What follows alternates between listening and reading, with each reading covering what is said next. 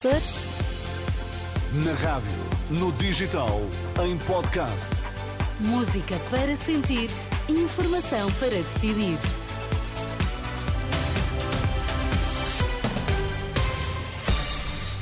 Notícias às quatro com o Vitor Mesquita. Para já os destaques. Boa tarde, Vitor. Boa tarde, Miriam. Paulo Rangel acusa José Luís Carneiro de lançar boatos e equipar a hum, campanha do PS à do Chega. Pedro Nuno Santos diz ter o dever de defender o país dos ilusionistas das direitas. Aliança Democrática na Maia, Paulo Rangel foi o escolhido para responder a José Luís Carneiro. O cabeça de lista do PS por Braga sugeriu a existência de negociações escondidas entre a AD e outros partidos. O vice-presidente do PSD acusa Carneiro de estar a inventar notícias falsas. O PS critica aqueles que considera populistas, radicais.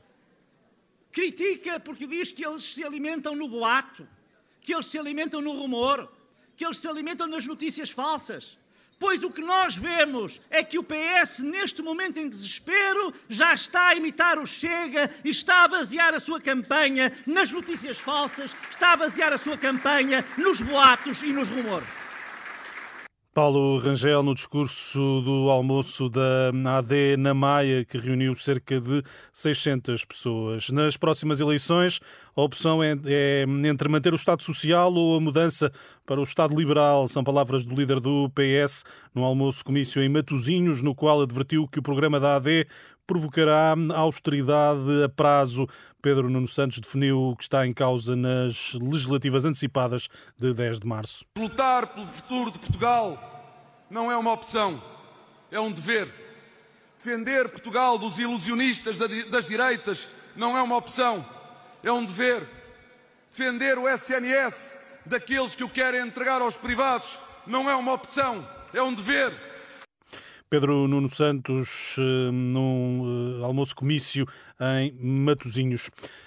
Começamos, eh, eh, digo-lhe ainda que a líder do Bloco de Esquerda afirma que o crescimento económico defendido pela direita é uma hum, receita para o desastre. São palavras de Mariana Mortágua no almoço comício em Viseu, onde sublinhou que a direita não é a solução para o futuro do país. Esta tarde em Lisboa, Inês Souza Real do PAN apelou à mobilização do eleitorado, voltou a referir que pretende ter um grupo parlamentar. Apelo a todas as pessoas, aos ativistas que ajudaram a fundar este partido, às pessoas que têm animais de companhia, às pessoas que estão nas associações em defesa destas causas que representamos como o ambiente ou os direitos humanos, que votem no PAN, que nos deem mais força, que nos deem um grupo parlamentar para que possamos continuar a fazer os avanços que até aqui temos trabalhado. Inês Souza Real do PAN, numa ação de campanha em Lisboa.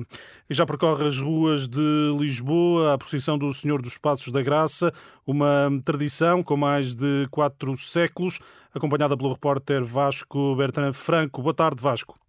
Boa tarde, Vitor. A procissão do Senhor dos Passos saiu da Igreja de São Roque pelas 15 horas e 20 minutos e são centenas, se não mesmo milhares, as pessoas que participam nesta procissão, pessoas de todo o mundo, nesta que é a procissão mais antiga do país do Nosso Senhor dos Passos, que acontece desde 1587 e são algumas as personalidades que se juntaram a esta procissão, como o Presidente da Câmara Municipal de Lisboa, Carlos Moedas, e o Núncio Apostólico, uh, Dom Ivo Scapolo.